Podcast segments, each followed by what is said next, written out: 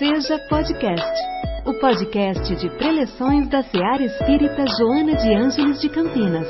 Boas-vindas a todos. Boa noite a todos.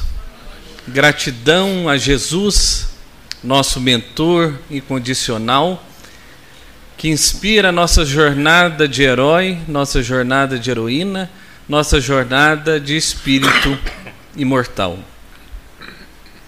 Hamed não tem rodeios, apesar da sua subjetividade quando ele escreve.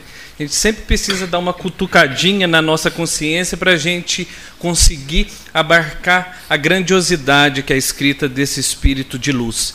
E na primeira frase do capítulo, Naturalidade, primeira parte, ele traz uma condensação, um resumo do que é viver, um resumo de como a doutrina dos espíritos, a nossa querida doutrina espírita, enxerga a vida. Vejamos como o Hamed começa a, a sua fala. Todos nós somos água da mesma fonte, mas corremos momentaneamente em leitos diferentes. Somos água da mesma fonte, mas corremos momentaneamente, separadamente, em leitos diferentes. Na primeira parte dessa reflexão, Hamed nos traz um conceito que é muito caro à nossa doutrina dos espíritos, que reavive o cristianismo primitivo, que é da família universal, que nos faz uma alusão a que todos nós somos irmãos, que somos filhos do mesmo Pai e que fazemos uma alusão à filosofia umbuto africana, eu sou porque nós somos. Tudo justo, tudo junto e misturado ou farinha do mesmo saco. E na segunda parte, Hamed nos traz a responsabilidade da nossa trajetória singular por essa existência, quando ele fala que somos leitos diferentes. Alguns mais caudalosos, outros um pouco mais mirrados, outros até seco, mas somos leitos. E como essa percepção de ser leito, de ser rio, de ser veredas, precisamos trazer a nossa responsabilidade para a nossa trajetória. Não colocar no outro frustrações porque não conseguimos, ou trazer ou colocar no outro o que gostaríamos de ser. Não. Cabe a nós viver em comunidade, mas não esquecer do nosso papel. E esse papel, quando Hamed fala do individual, do singular, não está ligado ao individualismo que a gente pode pensar que tem alguma coisa a ver, mas não. O individual que o Hamed nos fala é o do estar bem conosco mesmo, de sentir bem com a nossa presença, de fazer o melhor para a nossa autoiluminação, que é totalmente diferente do individualismo, que é a porta para um vício que combatemos e que buscamos combater diariamente na nossa vida, que é o egoísmo. Então, Hamed nos fala e nos coloca de frente de um momento que estamos vivendo de forma não individual, mas de forma individualista. E quando a gente vive de forma individualista, esquecemos o que o Hamed traz no título do capítulo, a naturalidade. A naturalidade de viver. E o que é essa naturalidade de viver? É essa comunhão, essa sintonia, é reconhecer que somos parte integrante de uma teia que todas as consequências, todas as causas vão vir ou para nós ou para o outro. Na semana passada, Irani trouxe muito isso. O nosso passado que influencia o nosso presente, o nosso presente que influencia o futuro. Está tudo interligado, não só com a gente, mas também com o outro. E não nos sentir pertencentes ou natureza nos faz estacionar e para isso o Hamed também nos abre uma reflexão, e aí eu trago para nossa conversa um líder ambientalista muito falado ultimamente, Ailton Krenak, que fala que o ser humano esqueceu da sua característica primitiva, que é enxergar em tudo, a começar nele e no outro, natureza. Esquecemos de enxergar no outro a natureza, esquecemos de enxergar no mundo a natureza. E isso faz-nos pecar, faz-nos faz-nos esquecer do nosso propósito de enxergar e amplitude, de enxergar um mundo que não seja sem essa busca frenética pelo individual, pelo individualista. E como fazendo isso? Reconhecendo o nosso papel, a nossa responsabilidade, essa natureza que tanto buscamos e que tanto nos fala a doutrina dos espíritos sobre o mundo de regeneração, não é algo que vai brotar do nada, não é algo que vai brotar assim como um passe de mágica, não, depende da nossa semeadura. E como fazer na nossa semeadura? Enxergando a nossa oportunidade de viver de forma natural. E para começar, nos colocamos em xeque para saber que estamos no mundo de provas e expiações. Como é estar num mundo de provas e expiações? É esperar que a nossa vida, e o Paulo aí vai gostar da metáfora, né, Paulo? A nossa vida não é aquela Maria Fumaça do tic-tac piuí, tranquila, que olhamos pela janela, apreciamos os montes respirando, mas também não é um trem-bala que passa voando e que nos faz passar de todos os nossos problemas. Não.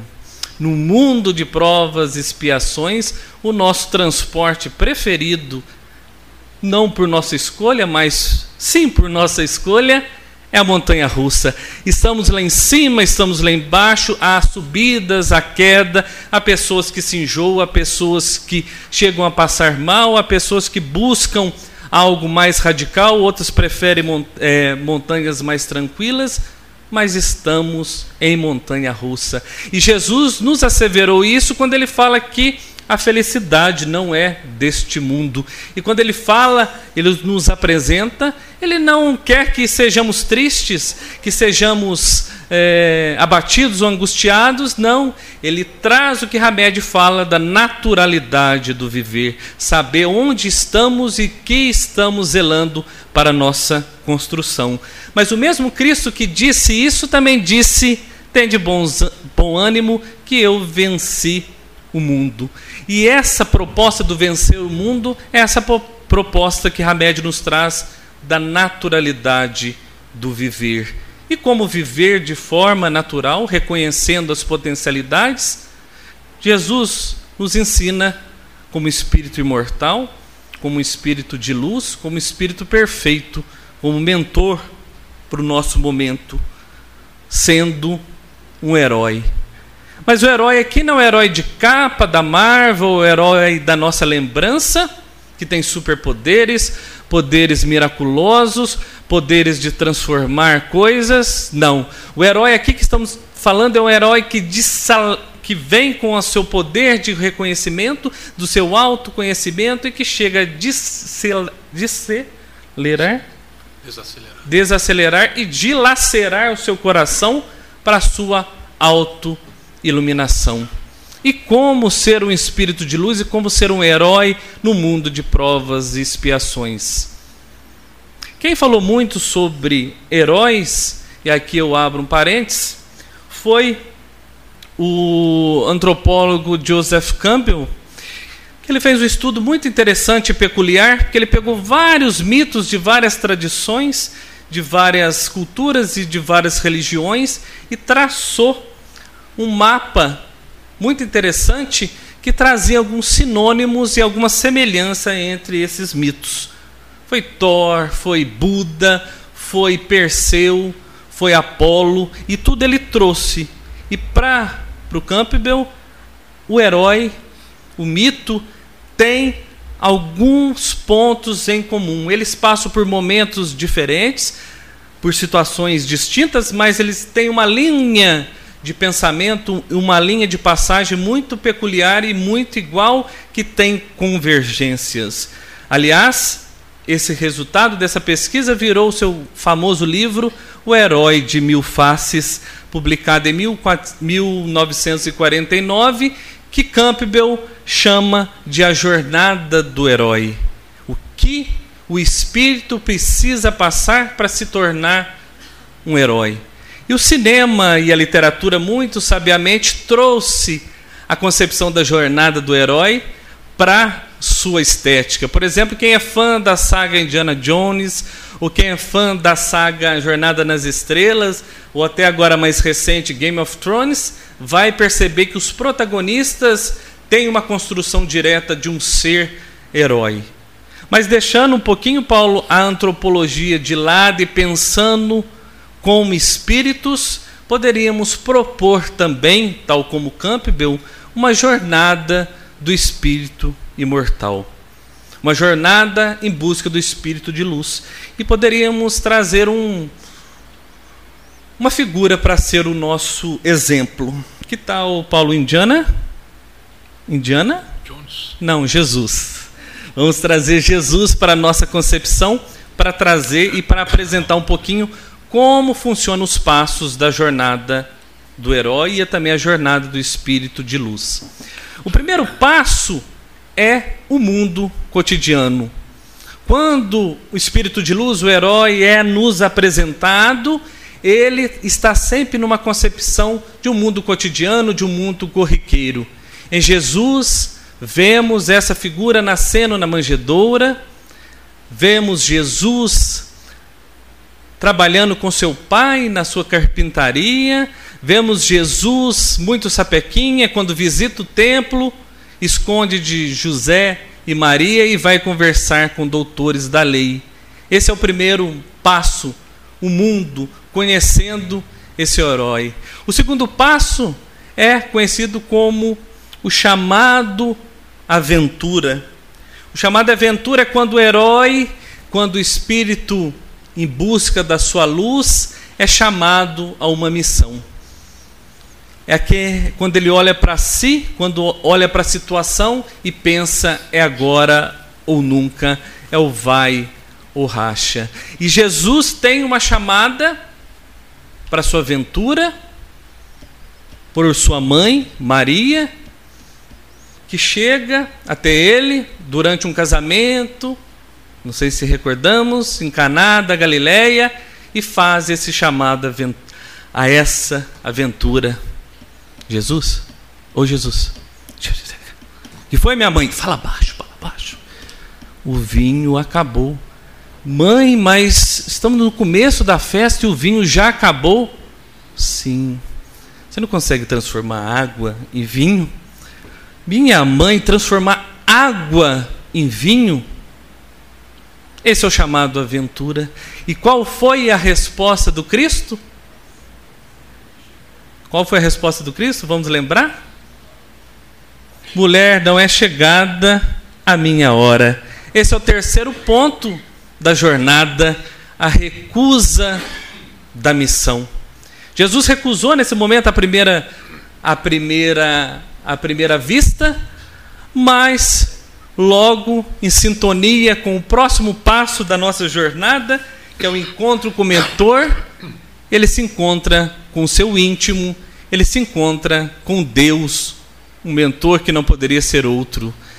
Todo herói, todo espírito de luz precisa de uma mentoria, de um olhar de fora, um olhar de evolução para a nossa reforma íntima.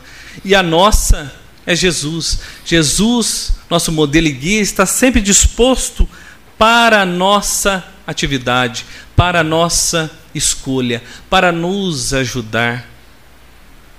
Seguimos a nossa jornada. O quinto passo é o passo da travessia do primeiro limiar. É quando há aquele momento que o herói passa do mundo cotidiano, ordinário, para o mundo extraordinário. No caso do nosso querido Jesus, foi quando ele começou a pregar na Galileia e fazer seus primeiros milagres. Mas todo espírito de luz, todo herói tem as suas provas, tem seus aliados e tem seus inimigos. Não nos esquecemos nunca disso. Aliados, provas e inimigos. Jesus tinha os discípulos, tinha seus seguidores, mas também tinha inimigos, não só encarnados, os fariseus, como também inimigos de a outra esfera, do outro lado da vida, que queriam interromper essa grande missão do Cristo de trazer a boa nova. Atire a primeira pedra quando ele nos ensina é um vencer todas as dores, vencer todos os preconceitos para criar uma oportunidade de vencer como ele venceu.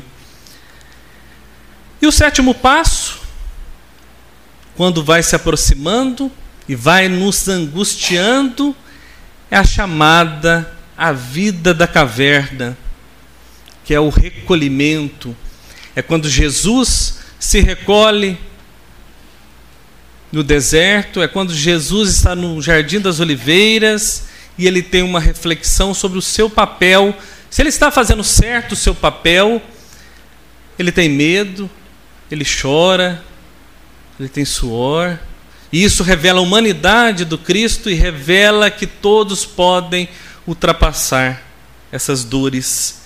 E a oitava, o oitavo passo é a provação. É o momento que o herói, é o momento que o Cristo Espírito puro e imortal vai provar a todos a sua missão, o seu trabalho e vai trazer a, o seu exemplo, a sua bondade, a sua criação. Nesse momento tem medo, há também abandono. Não um abandono das causas ou da causa primária de Deus, apesar de Cristo dizer naquele momento: Pai, Pai, por que me abandonaste? Não é um abandono, mas sim, Cristo está revivendo o Salmo 22 do rei Davi, que lamentava as oportunidades do não viver de forma natural. O quanto o justo, o Cordeiro Divino, a partir daquela tradição, estava carregando as dores do mundo todo. E o nono passo é o da recompensa. É o momento que o Cristo vence a morte para nos trazer o conceito da imortalidade da alma, o conceito da boa nova, o conceito que o bem sempre vai vencer o mal.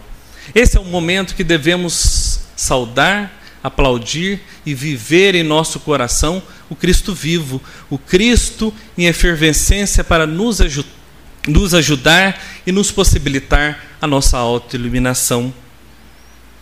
O retorno é o décimo passo, quando Cristo volta para falar, ele sai do plano maior, do plano primário das coisas, para aparecer Madalena, para os discípulos, para os discípulos de Emaús, que traz um ensinamento muito bonito, que é o do Fica comigo, Senhor, porque entardece. Esse entardecer da nossa vida que tanto nos aflige, devemos escutar essa voz, tal como lá dos discípulos de Maús ao nosso coração. Fica conosco, Jesus, porque, porque entardece. E reconhecer que o entardecimento faz parte dessa naturalidade de viver e como podemos trazer no outro dia raios de sol para a nossa existência. O décimo primeiro passo, já finalizando quase a nossa jornada, é a ressurreição. É quando Cristo deixou a missão, deixou a missão aos apóstolos de espalhar a boa nova, é quando Cristo traz a sua mensagem de luz, e é quando Cristo volta a Paris do século XIX como consolador prometido, auxiliando Kardec em verdade para a concepção dessa querida doutrina dos espíritos, que é o famoso e último passo da nossa jornada, o retorno com o Elixir, com essa essência do que é o nosso melhor. Mas olhando Paulo, Irani é, e todos aqui presentes, sobre essa jornada do Cristo, percebemos que ela tem muito a ver a nossa vida. Todos nós, seja diariamente ou ao longo de uma vida ou ao longo de vidas, temos essa chamada a uma jornada que começa em nosso cotidiano, quando estamos simples, quando nos é chamada a uma aventura, quando recebemos aquele exame que nos faz o mundo cair com alguma enfermidade, são não, a, não somente a nossa, como a de algum nosso familiar, ou com uma perda. E o quanto recusamos acreditar que aquilo está acontecendo comigo, e vem por que comigo e não para que comigo.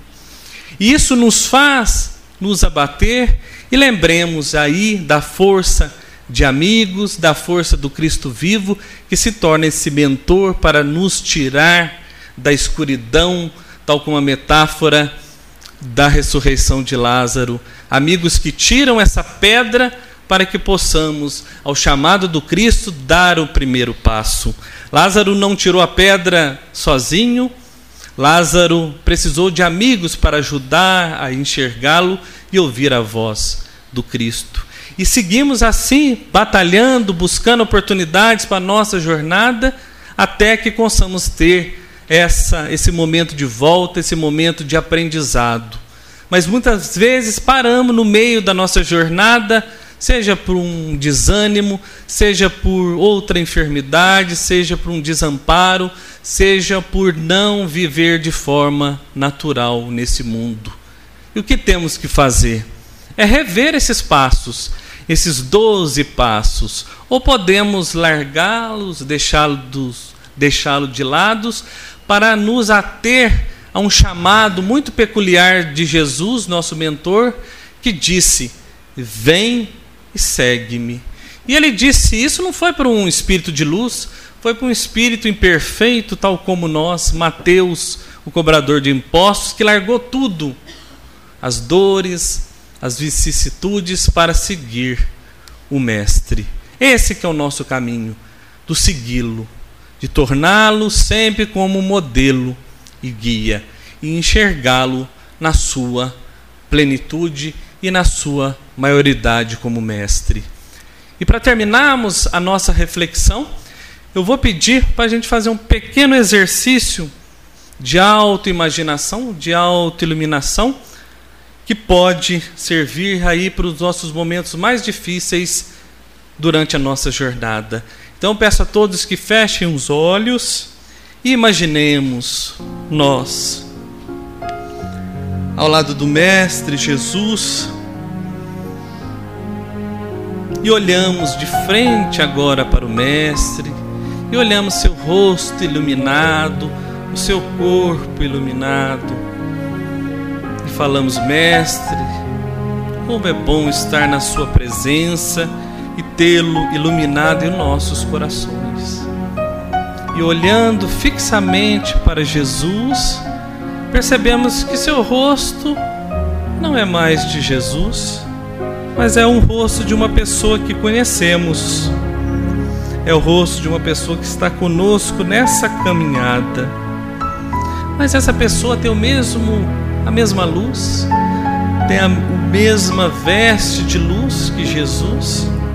Quem é essa pessoa? Essa é a nossa essência, meus irmãos. Somos nós no futuro, espíritos de luz iluminando, espíritos imortais, espíritos. Essa é a nossa naturalidade de viver. Querem que sejamos antagonistas, mas somos protagonistas. Querem nos enterrar para sempre, somos imortais. Querem que sejamos derrotados, somos vitoriosos. Querem nos pintar como vilão, somos heróis, heroínas. Querem nos vestir apenas de corpo, somos espíritos de luz possamos abrir nossos olhos e olhar para a nossa frente e apreciar essa frase que entra no nosso coração. Nós somos todos heróis de nós mesmos. Uma boa jornada a todos, paz e amor. Em nossa célula de amor, sua presença é sempre bem-vinda. Acompanhe também nossas atividades nas redes sociais Acesse arroba seja CPS. Afinal, sua participação faz a SEAR acontecer.